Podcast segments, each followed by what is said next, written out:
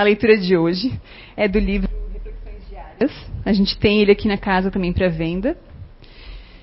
São trechos bem curtinhos de mensagens que são boas para o nosso dia a dia, né, nosso dia a dia corrido, então sempre vale a pena.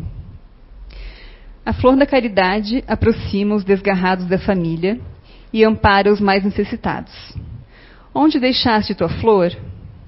A flor da caridade é a herança viva deixada por Nosso Senhor. Te apressas em buscar e encontrar a tua flor, antes que teu tempo acabe e será tarde reconhecer o amor. Lourdes Serpa. É um trecho de uma psicografia. Obrigado. Boa noite, gente. Que bom ver a casa cheia de novo, né? É uma satisfação, né? Falar com vocês novamente. Eu sei que vocês estavam acompanhando a gente online, mas é sempre bom esse ouvir vocês aqui presente, né? Hoje a gente vai falar um pouquinho sobre um trecho do Evangelho que fala sobre todo aquele que se eleva será exaltado, é, rebaixado, né? É uma expressão que a gente gosta de usar com a gente mesmo, né? Quando a gente passa por alguma situação difícil, às vezes a gente fala pra gente mesmo, né? Meu Deus do céu, tô, eu, né? eu mesmo falo muito pra mim assim, é, mas aí às vezes, às vezes a gente eu já ia mesmo pedido, não? eu sempre esqueço do cara. Eu tenho que treinar ele para vir junto comigo. É, às vezes eu falo para mim mesmo, né? Quando você está passando por alguma situação difícil, meu Deus, todo aquele que né, se exalta será rebaixado. Mas a gente tem que falar isso não com raiva, né? A gente tem que aplicar isso, essa lição na nossa vida sem raiva, né? E sem pretensão de uma, nenhuma de humilhar os outros, né? Porque às vezes a gente se sente humilhado e fala isso na intenção de futuramente aquela pessoa que está fazendo mal para a gente ser humilhado também, né? Então a gente tem que tomar bastante cuidado com o sentimento que a gente coloca. Essa semana eu falei com o meu, com o meu genro uma coisa assim, né? Às vezes a gente toma atitudes diferentes, mas com a mesma intenção. Né? Então a gente tem que tomar bastante cuidado com a, com a, intenção e com o sentimento que a gente coloca é, nos, na, naquilo que a gente pensa e principalmente naquilo que a gente fala, né? Então isso aqui já se tornou um jargão costumeiro entre nós, né? Falar esse tipo de coisa, né? Mas então, antes de eu começar a falar é, é, né, sobre esse trecho do Evangelho, né? Especificamente sobre esse trecho do Evangelho, eu queria contar uma historinha para vocês. Eu gosto muito de história, né? História, gosto muito de história de história e por, né? É, eu acho que é muito mais fácil a gente entrar no contexto da situação quando a gente começa a contar uma história. Né? A gente se coloca no lugar das pessoas. Eu vou contar uma psicografia. E essa psicografia faz parte de um dos nossos livros aqui. Esqueci de pegar ele para mostrar para vocês. Essa psicografia chama Créditos Acumulados. Faz parte do livro Contos do Outro Lado 1 ali. Né? Então, é, o mentor está discorrendo, ele fala assim: Estávamos a caminhar numa grande planície coberta com verde de inconfundível beleza. Né? Ele tem um linguajar bem elaborado. Né? Essa, essa, psicografia ela é um pouquinho mais antiga, né? de uma pessoa um pouquinho mais antiga, então tem um linguajar mais elaborado. Algumas palavras eu troquei para ficar mais fácil para a gente entender. Né? Alcançamos o roteiro designado em uma choupana humilde, instalada em outro lado do monte. Adentramos a uma singela morada, que era de simples mobília muito rota e muito humilde. Para nossa surpresa, uma senhora de meia idade estava envolta em imensa luz. Percebemos que tudo que ela tocava recebia energias renovadas. Olha que interessante. Causou-nos espanto e surpresa. Pensa bem, causou espanto e surpresa para um mentor que estava acompanhando. Né? A ver que uma senhora humilde, numa casa humilde, né? tinha tanta luz que tudo que ela tocava renovava a energia daquilo que ela tocava. Né? Causou-nos espanto e surpresa a forma com que ela conversava com a natureza e com os bichinhos que ali se faziam presente. Na cama ao sopé, estendido já agonizando, encontrava-se um ancião, em proporções muito mais envelhecidas, que, em delirante estado, esbravejava e maldizia de todas as formas. Maldizia ela. Esse ancião era o esposo da, da, da senhora.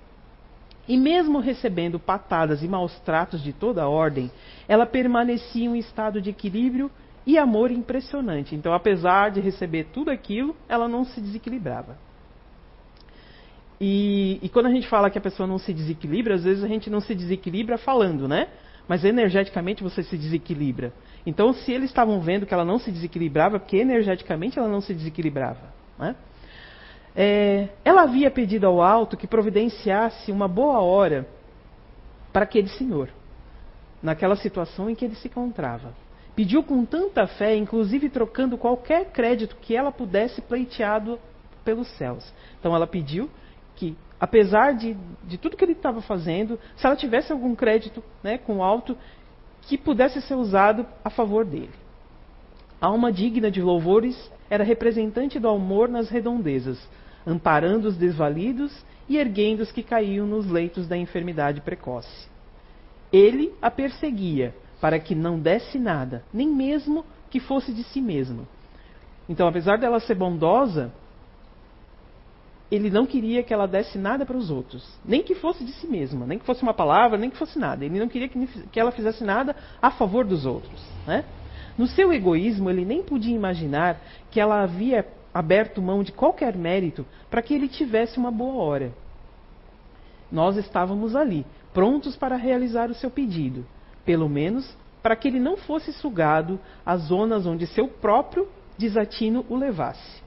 Então, nem tudo eles, eles podiam fazer, mas naquele momento podiam socorrer para que, pelo menos naquele momento da transição, ele não fosse sugado às zonas onde aquele, aquela energia que ele sempre carregou consigo fosse o levar. Né?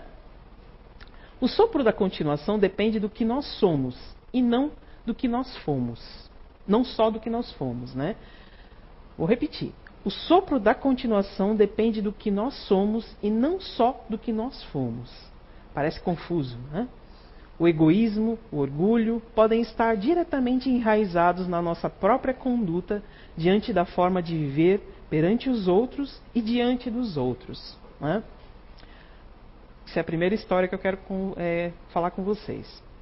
Está vendo? É uma história de abnegação de uma pessoa em relação à outra. Né? Apesar da outra pessoa aos nossos olhos não merecer toda aquela abnegação que aquela pessoa tinha, né?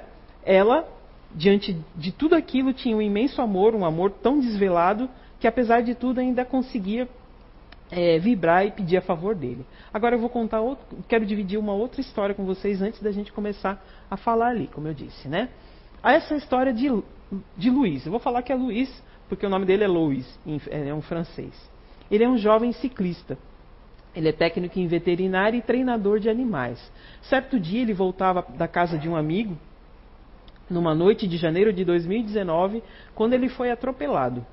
Ele andava na ciclovia, ainda assim ele foi atropelado por um jovem, menor de idade, que estava embriagado. Ele tava, esse jovem estava mandando mensagem no celular na hora do acidente e, apavorado, não prestou socorro. Fugiu e deixou o rapaz ali caído. Com o impacto, a, a batida, o impacto da batida, arrancou a sua mandíbula fora. Pensa, né? Ele andando de bicicleta, o impacto arrancou a mandíbula do seu rosto, quebrou o pescoço dele em vários lugares, deslocou o quadril, ele teve os três dedos da mão esmagados, quebrou os dois ombros e os dois antebraços. Eu falo, cara, morreu, né? Não morreu. Foram nove dias em coma. Ele ficou 11 dias na UTI e 49 dias internado no hospital durante aquele período de recuperação dele, ele, ele falava para ele mesmo, né? Esse rapaz tirou tudo de mim. A minha vida acabou.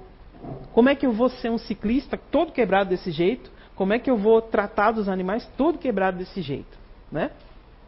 E é interessante, gente, que é, enquanto eu estava assistindo, é, na verdade esse, esse, relato é de um programa, de um programa de TV, chama Reconstruindo a Autoestima, que passa é uma série documentário que passa na Netflix.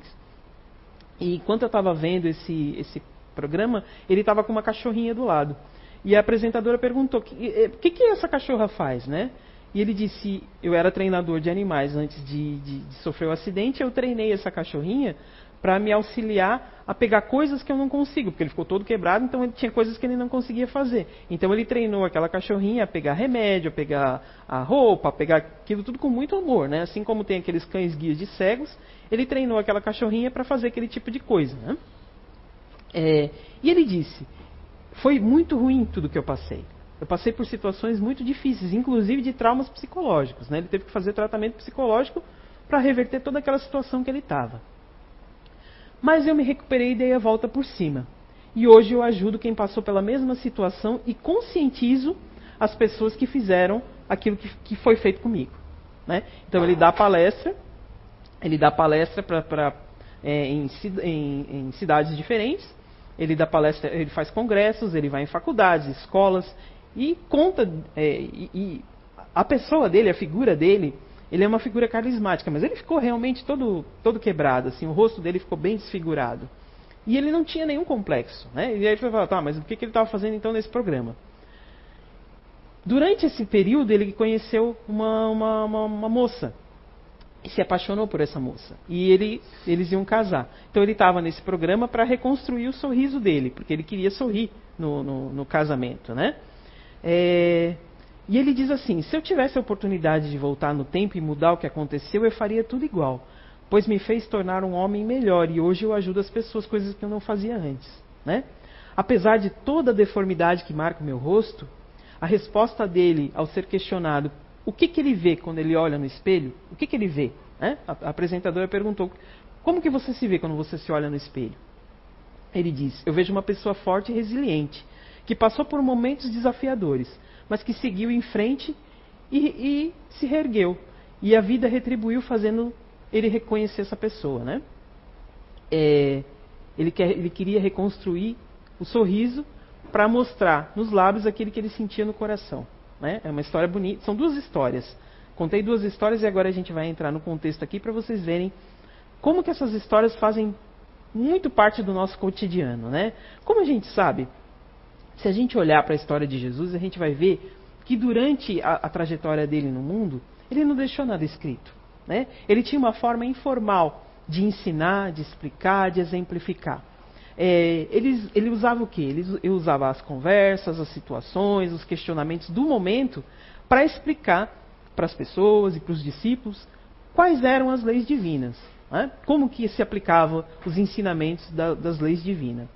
Para quê? Para que isso ficasse guardado, principalmente na memória dos seus discípulos, para que isso fosse propagado né, nas outras gerações. E naquela época o povo era muito rude. Né? E as leis, na época, refletiam a rudeza do coração do povo. Olha só, a escravidão era legalizada. Isso há dois mil anos atrás, né? Mas não faz muito tempo que isso deixou de ser. Né? Há dois mil anos atrás, a escravidão era legalizada. Inclusive, era a forma muito é, comum de ser usada para cobrança de dívidas. Né? Se você devesse alguma coisa para alguém, não pudesse pagar, a pessoa ia lá e te escravizava. Né? Você vai ser meu escravo durante um período até você pagar a sua dívida. Né? é, o olho por olho, dente por dente, era uma coisa muito comum, inclusive aplicado. Né? E Jesus vem com uma mensagem totalmente diferente.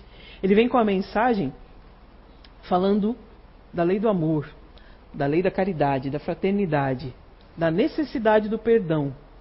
Né? Ideias e ideais contra a cultura na época. Né? A cultura na época era totalmente diferente onde se media a grandeza e a importância de qualquer pessoa através das suas riquezas, dos seus bens e das suas posses, né? Olha só, dois mil anos atrás isso, um pouquinho mais, né? E aí vem Jesus e diz: Bem-aventurados os pobres de espíritos, né? Está lá no capítulo 7 do Evangelho, que a gente vai falar um pouquinho do subtema aquele que se eleva será rebaixado, né? Nesse capítulo, Mateus ressalta o episódio onde os discípulos se aproximam de Jesus e perguntam: então quem seria o maior no, reino dos céus? Já que na, terra existe uma hierarquia, né, que a gente via ali, é, basicamente essa hierarquia era medida e construída através das classes sociais. E Jesus vem anunciar um novo reino, então eles queriam saber, ficaram na dúvida. Então quero saber como é que é esse reino aí? Quem é o maior nesse reino? E aí entra aquela máxima, né? Que Jesus diz lá: Digo-os em verdade, se não vos converteres e, não, e tornares quais crianças, não entrarei nos reinos do céu.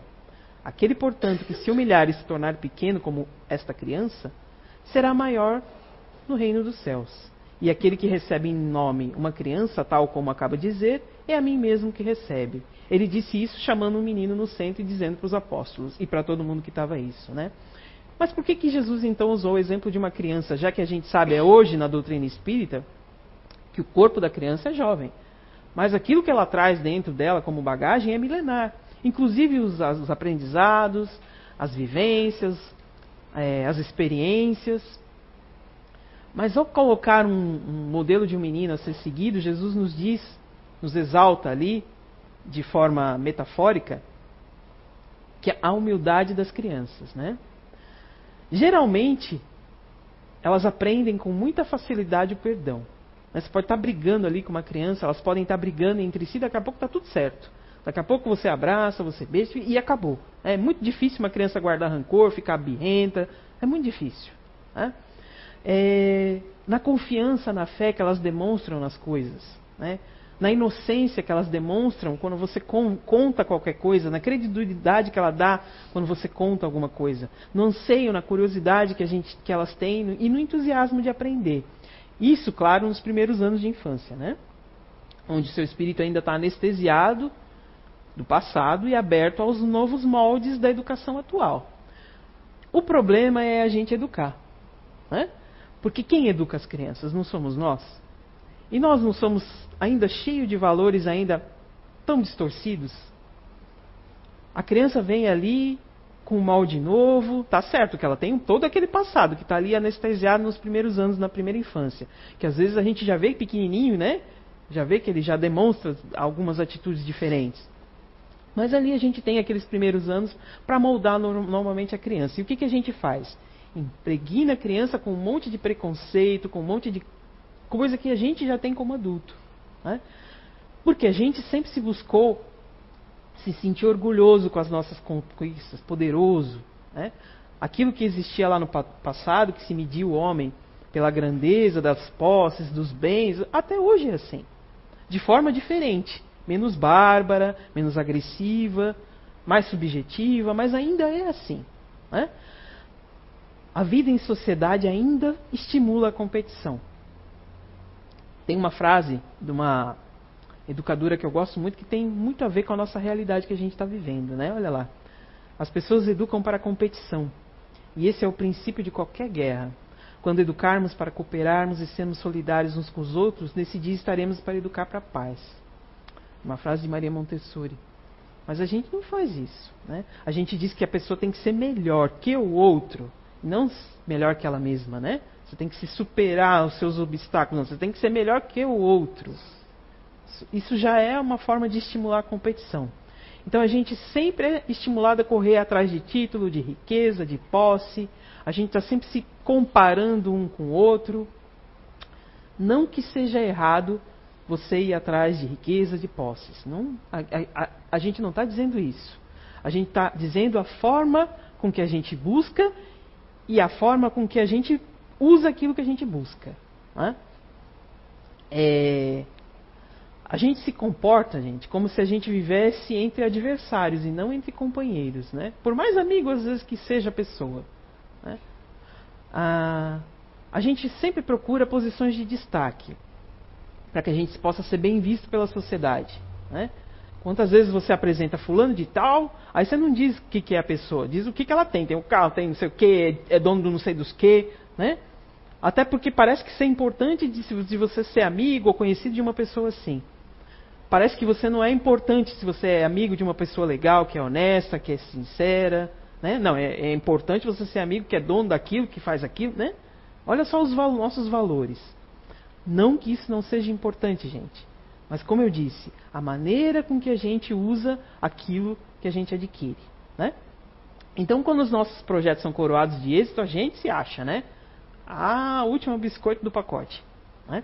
Em vez de usar de humildade, né? aí que está na hora de a gente empregar a nossa humildade. Aquilo que a gente sempre critica no outro, porque é muito fácil né, resolver o problema dos outros. Né? Eu normalmente eu resolvo o problema de todo mundo. O meu é que nunca consigo resolver. Né? A gente sempre tem uma solução para o problema de todo mundo. Né? Mas aí a gente. E, e, essa vaidade que a gente fala, esse, esse orgulho, às vezes é tão sutil que a gente não se percebe. É muito sutil. Porque o orgulho e a vaidade ele vem vestido de, de tantas formas diferentes, de tantas palavrinhas diferentes. Porque você fala, a pessoa é orgulhosa? Ah, eu não sou. Mas aí, ah, eu sou autossuficiente, eu não dependo de ninguém. Né? Olha só, não é um orgulho também? Tem, é uma outra palavra só. Né? Então a gente muitas vezes se deixa levar pela vaidade, pelo desejo de poder. Né? Muitas vezes, quando a gente está numa condição de liderança, quantas vezes a gente já não se surpreendeu por aquelas pessoas que você julgava e acreditava ser, meu Deus, uma pessoa dócil, humilde, de boa. Quando atinge uma posição de liderança, começa né, o massacre da serra elétrica. Né? Não começa? Começa a pisar em todo mundo. Você fala, meu Deus, mas fulano, né? Não, não era assim. E, e, inclusive, essas pessoas, né, não, não vou dizer que sejam todas, mas inclusive né, algumas pessoas chegam a fazer de tudo para manter os privilégios. Né? Como se você está num cargo de posição te conferisse privilégios e não responsabilidades. Olha só a, a, a contradição de valores que a gente tem. Né? Quando você está num cargo de, de, de liderança ou de, de, de superioridade, você não tem que ter privilégios, você tem que ter responsabilidades. Como assim você tem privilégio porque está num cargo de. Não! Você tem, você tem que ser muito mais responsável do que os outros. Né? É, então, há, há, muitas pessoas abandonam essa toga de humildade né? e mostram realmente o que, o que são. Né? Não tem aquela frase de que se você quer conhecer um homem dele poder, né? Realmente, às vezes você conhece a pessoa quando ela tem o poder na, na, na, nas mãos. Né? É, e mais uma vez Jesus vem nos pedir o que? Humildade. Aí você fala assim, ah, mas é tão fácil ser humilde, mas humilde não é ser pobre, né? Isso não é, não é humildade, porque tem muita gente que não tem posse, que às vezes depende e é muito soberbo. Né? A falta de recurso material não confere humildade para a pessoa. Assim como o excesso de riqueza não confere soberbia para a pessoa, porque tem muita gente que tem muitas posses e é muito menos orgulhoso do que quem não tem nada. Né? Os próprios espíritos superiores, eu já falei isso numa palestra, eles normalmente eles não utilizam a credencial de ser um espírito superior, vim aqui falar com vocês, vocês aqui vão escutar o que eu estou dizendo. Eles não chegam assim para falar com a gente. Na maioria das vezes eles nem se identificam. Eles só vêm, dão uma mensagem e saem. Eles não falam, sou fulano de tal. Não. Eles vêm aqui, explica, fala, manda mensagem. Muitas vezes a gente nem escuta a mensagem, nem dá bola.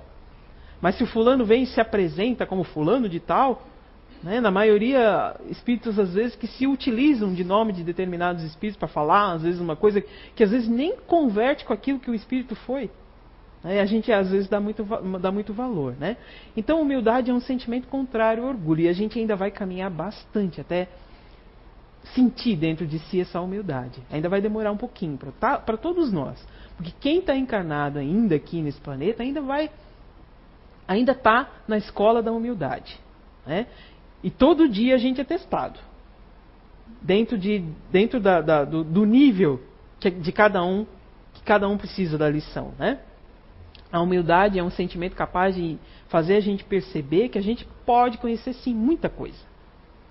Muita coisa. Mas existem outras pessoas que conhecem muito mais.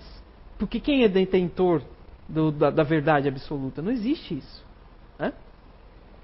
Somente o humilde, somente a pessoa humilde, é, percebe que ela não, não, é superior a ninguém.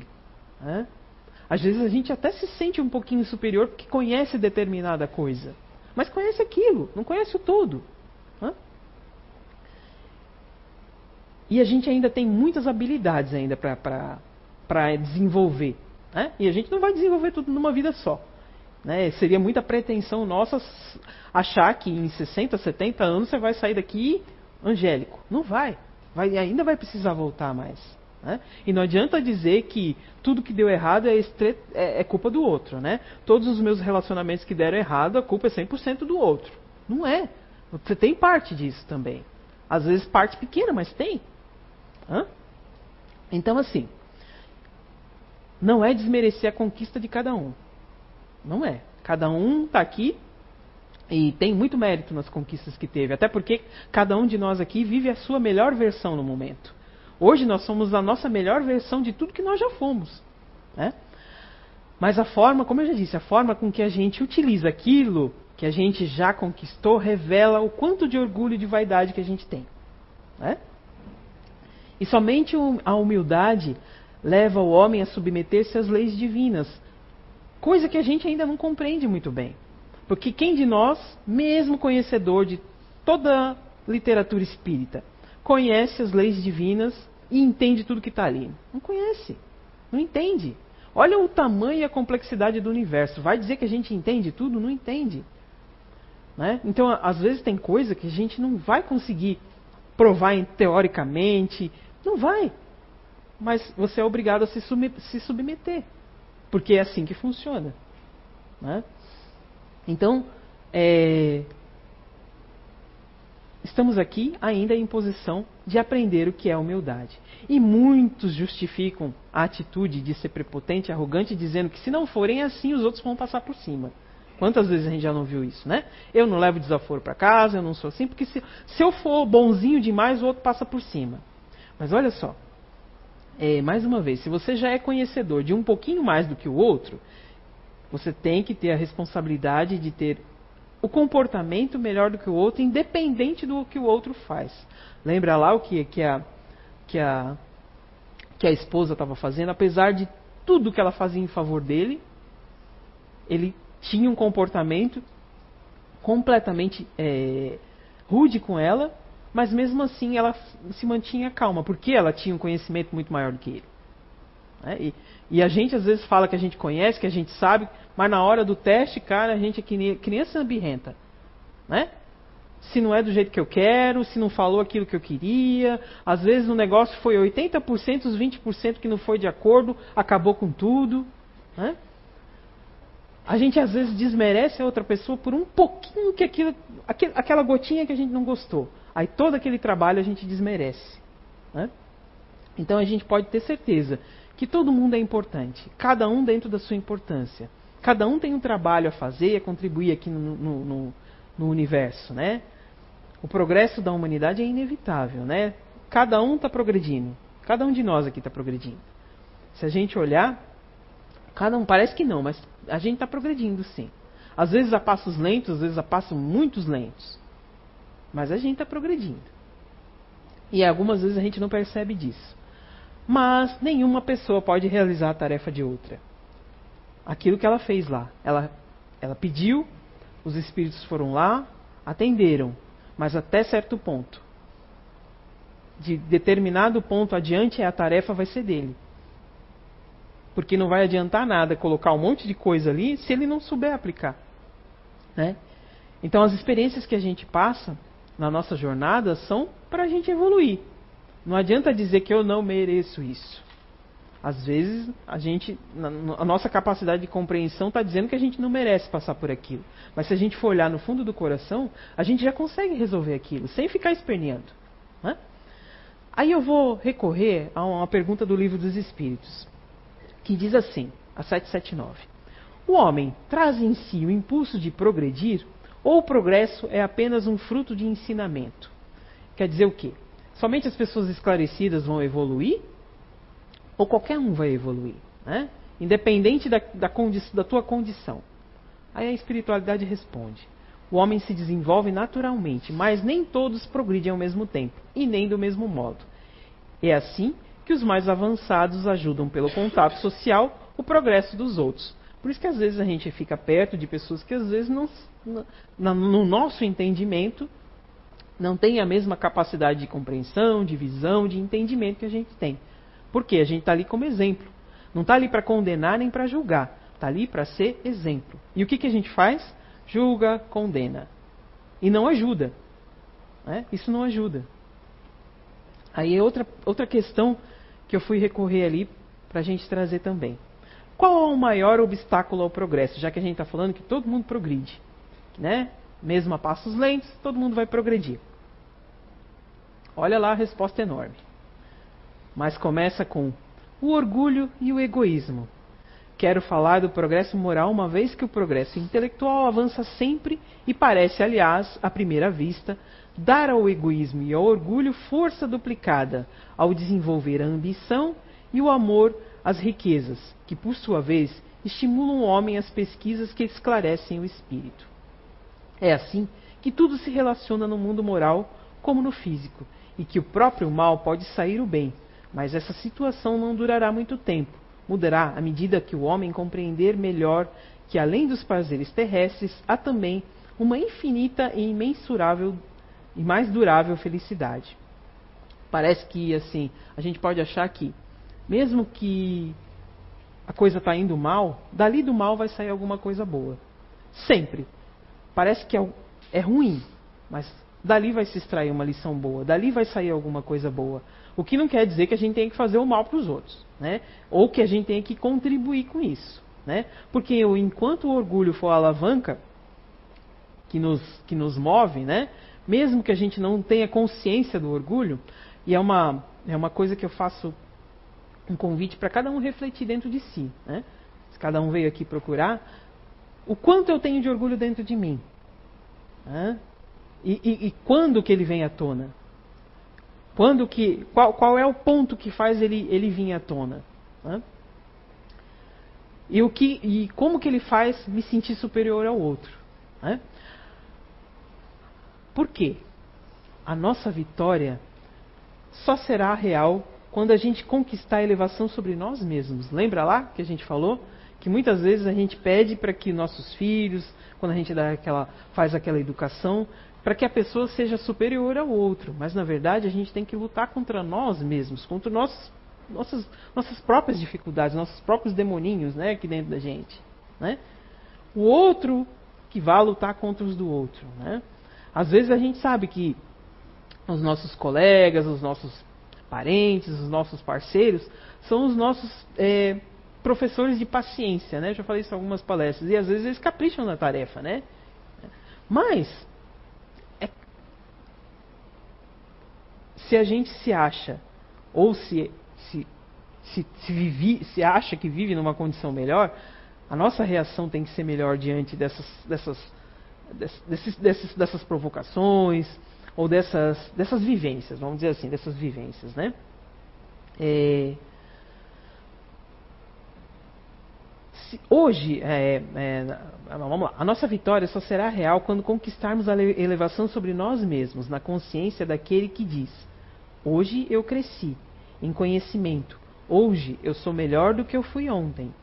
Hoje eu sou mais paciente. Eu tenho mais coragem moral. Eu sou mais prudente. Eu sou mais calmo. Hoje eu cresci nos meus valores afetivos e nas minhas qualidades. É tudo coisa muito simples de se conquistar. Né? É, é muito, cada item que eles colocaram ali, ó, é coisa muito simples. Vamos dizer que ser paciente, que ser prudente, que ter responsabilidade, coragem moral, né? Porque coragem moral é o quê? É você perceber que apesar de que todo mundo esteja fazendo aquilo lá que é errado, você ir contra a maré, né? E contra a piracema. Não é porque todo mundo está fazendo que é, que é não é. Não é. Se você, se você tem consciência que aquilo não é legal e você faz, você vai ser responsável por aquilo. Né? Ser mais calmo. E o ser mais calmo não é só ser mais calmo com o outro, é ser mais calmo com a gente mesmo. Porque a gente às vezes também não pode se cobrar tanto. Você não pode ser permissivo demais, mas também não pode se cobrar tanto. Né? É, valores afetivos. Esses valores afetivos, assim, muitas vezes a gente o quê? A gente esconde a nossa, a nossa afetividade, esconde as nossas emoções, achando que o outro vai pisar, que vai passar por cima. E quantas vezes você perde relações verdadeiras com isso? Muitas, né? É, e desenvolver as qualidades, né? O que, que o Espiritismo vem? O Espiritismo vem confirmar os ensinamentos, exemplificando e mostrando que os grandes no mundo dos espíritos são os pequenos, foram os pequenos na Terra. O que, que ele quer dizer? Que normalmente as pessoas que se engrandecem no, no, mundo espiritual, que são grandes lá no mundo espiritual, foram pequenos aqui na Terra. Né? Frequentemente, bem pequenos, aqueles lá no, no, no mundo espiritual foram os mais poderosos aqui na Terra. É? Porque se a gente olhar os exemplos assim, as grandes pessoas, as grandes personalidades que conseguiram fazer grandes feitos no mundo, não usaram muitas riquezas materiais. Usaram muito da riqueza moral. Né? É, por quê? Quando a gente chega. Já pensou, a gente desencarna, chega lá, nossa ficha corrida, e a gente vê que a gente podia ter feito muita coisa e não fez. E vai ter que voltar. Vai ter que voltar, mas olha a situação do nosso mundo hoje. Hoje. Se a gente olhar hoje a nossa situação do mundo e a gente desencarna e tem que voltar, como é que vai ser? Onde é que vai ser? Em que situação sobre que condições vai ser. Então hoje é a oportunidade de fazer melhor. E todo dia é uma nova oportunidade. Aquilo que a gente foi, hoje você quer melhorar, é a oportunidade. Hoje eu quero melhorar. Né? Não exime tudo aquilo que você fez de equívoco no passado. Mas você pode, a partir de hoje, ser uma pessoa diferente. E não precisa fazer grandes feitos. Se você é uma, uma pessoa intolerante, se você começa a ser um pouquinho mais tolerante, já é uma conquista tua. Se você é uma pessoa rude, cons consegue ser um pouquinho menos rude, já é uma conquista. São pequenas, pequenas vitórias sobre si mesmo, como ele diz ali, né? Então, é, a gente tem que tomar muito cuidado, porque a reencarnação vai possibilitar, sim, a gente se renovar, a gente se reequilibrar, a gente se reencontrar. Mas olha só, quantas reencarnações precisou para a gente estar tá onde a gente está? Para a gente chegar onde a gente chegou? Quantas mais vão precisar para a gente melhorar? Né? E olha só, é, a gente às vezes pode ser às vezes um pouquinho repetitivo né, em dizer, mas hoje, na condição do ser humano, na nossa condição evolutiva, se cada um de nós aqui, apesar de ser chefe, apesar de ser orientador, de ser palestrante, de ser uma pessoa de destaque, de conhecer, de ter lido, de ter feito e acontecido, se tiver que nascer hoje, vai ser o quê? Um bebê careca, pelado, que depende de todo mundo para tudo e que esqueceu tudo que aprendeu. Totalmente indefeso, pronto ali para aprender de novo. Então, olha, não é desperdício. Mas olha só, hoje a gente tem a oportunidade de consciente de tudo que sabe melhorar. Aí vai desperdiçar, ah, na próxima eu resolvo. Aí na próxima você vem um bebê que às vezes em que condição que nasce? Em que situação? Em que família? Tendo que, às vezes, que lutar muito, né? Porque a gente vê, a gente vê que realmente tem crianças que são muito bem assessoradas, mas tem crianças que não são. E e às vezes nascer no lar de quem a gente prejudicou muito é complicado, né? Porque você pode ser lá um bebê fofinho, gordinho, mas dentro lá do coração da mãe tem aquele negócio, né? Porque hoje em dia a gente romantiza muito a maternidade, dizer que mãe ama o filho, que adora, que né? Mas a minha eu olhava e falava, meu Deus, o que eu faço com isso agora? Né? Chorava, gritava de noite, não podia devolver, não tinha pilha para tirar, não desligava a gente não pode romantizar a maternidade como é romantizado. Né? É, é, é, uma coisa legal, é uma coisa precisa, é uma coisa né, bonita. Mas não é esse romantismo todo. É difícil, é uma tarefa árdua. Educar, construir uma pessoa é uma tarefa muito difícil. Né? E você se construir de novo é muito difícil. Porque olha só, hoje você conhece tudo, você vem lá de novo não conhece nada, não sabe nada, está sendo moldado de novo. Claro que vai depois despertar de novo. A gente não vai entender, mas vai despertar né, aqueles impulsos, aquela coisa de novo. Mas o quanto vai ser, você vai ser suscetível às influências? Ninguém perde nada. Né? Tudo que conquistou a gente não perde. Mas às vezes você perde o acesso. Temporariamente perde o acesso. Porque aquilo que você desenvolveu prejudicou você, prejudicou o outro, então você vai perder o acesso temporariamente. Né? Aí a, uma pergunta, né? A outra pergunta lá que Kardec faz para os espíritos, na 783. O aperfeiçoamento da humanidade segue sempre uma marcha progressiva e lenta, que é o que parece, né? É, a gente com, começou com, contando lá que a civilização antiga era muito rude, que as, que as leis eram rudes, eram de acordo com, com a rudeza do, do, do, do ser humano na época. Hoje a gente sabe que as nossas leis também não são tão legais. Que a nossa civilização, que as nossas civilizações, né, porque não existe uma só, também não são tão legais e tão perfeitas. Parece que evoluiu tão pouco. Né? Aí ele diz ali, os espíritos respondem: há progresso, regular e lento, que resulta da força das coisas. Mas quando um povo não alcança rápido o suficiente, a providência provoca, de tempos em tempos, um abalo físico ou moral que o transforma. Né? Então, se a gente não vai por bem, vai por mal. É, o problema é que a gente sempre espera o mal. Né? Aí continua. O homem não pode permanecer perpetuamente na ignorância. Ele tem que atingir o objetivo marcado pela providência. Ele se esclarece pela força das coisas. As revoluções morais como as sociais, se infiltram pouco a pouco nas ideias e germinam durante séculos. Explodem de repente fazem desabar o edifício apodrecido do passado. E o que não está mais em harmonia com as novas necessidades e aspirações. Muitas vezes, o homem percebe essas transformações apenas na desordem e na confusão momentânea, que atingem os seus interesses materiais. Porém, aquele que se eleva no pensamento acima dos interesses pessoais admira os desígnios da providência, que o mal faz surgir o bem, e a tempestade e agitação que purifica a atmosfera após a perturbação. O que, que acontece? Normalmente, depois de uma tempestade, o ar não fica mais tranquilo? É o que normalmente acontece na vida da gente. Parece que passa um trator e revira tudo de perna para o ar, mas depois lá na frente você vê que aquilo foi a melhor coisa que poderia ter acontecido. Ter te acontecido.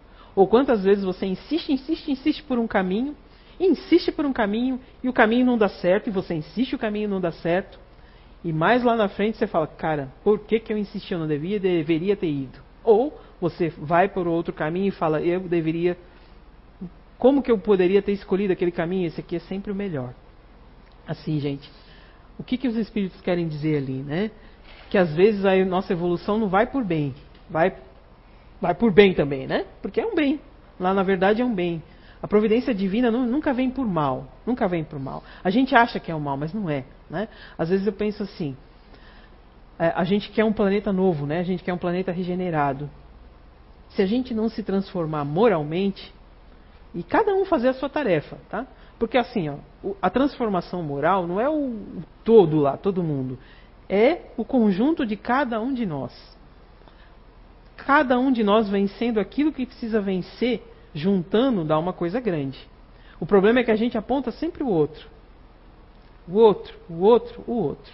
Porque o outro, porque o outro é mais isso, porque o outro é mais aquilo. E realmente, lembra lá o que ele falou? Às vezes a gente é exemplo de pessoa, a gente está um pouquinho melhor e serve de exemplo para aquele que não é tão legal assim. E aquele que não é tão legal assim, às vezes tem uma, uma questão maior a ser resolvida. Mas o que não quer dizer que aquilo que a gente tem para resolver não precisa ser resolvido. E aí o que, que a gente faz? A gente fica apontando para a questão que o outro precisa resolver e não resolve a questão que a gente precisa resolver. Né? Então, assim, é, esse planeta de regeneração que a gente quer é isso. A soma de cada coisinha pequena que cada um precisa resolver. Porque a gente está tendo a oportunidade de reencarnações sucessivas. Então, é claro que não vai ser numa só. Não vai ser nessa. Amanhã a gente acorda espírito evoluído. Não vai ser assim. Mas é aos pouquinhos. E se a gente não for nesse aos pouquinhos, o que, que o planeta vai fazer? Sacudir a gente para que a gente resolva. E é o que eu acredito que vai ser.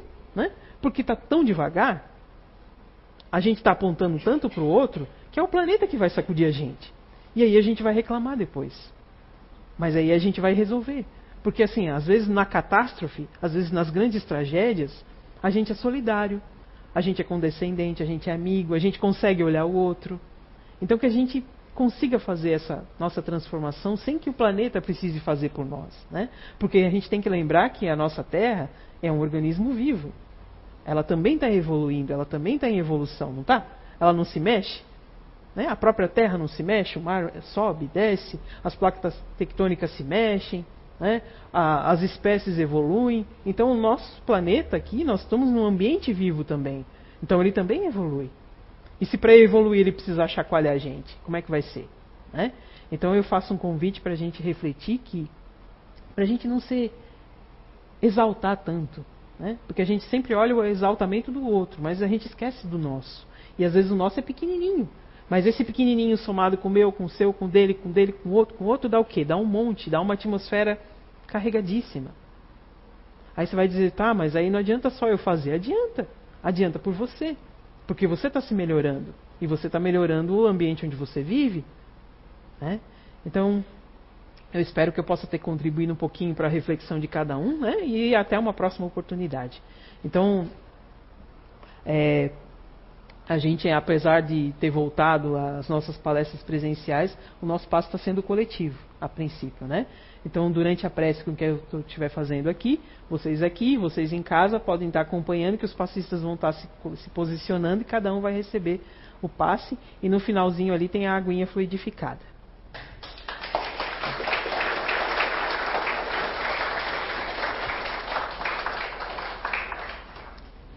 Então, nesse momento, vamos pedir mais uma vez a espiritualidade boa e amiga que esteve aqui presente durante todo esse tempo, nos amparando, nos auxiliando, nos intuindo, nos abraçando, nos envolvendo em muita luz, em muita energia positiva ou naquilo que precisamos. Pedimos para que essas energias nos acompanhem durante toda a semana, nos esclarecendo, nos protegendo, nos impulsionando ao nosso próprio progresso, à nossa calma, à nossa evolução. Pedimos também pelos nossos parentes, pelos nossos amigos,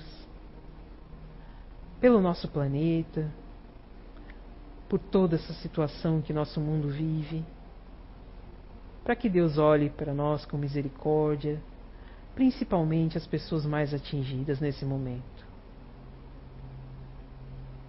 Que o mentor amigo de cada um de nós nos acompanhe durante toda a semana, nos protegendo, nos auxiliando e nos amparando. Que assim seja.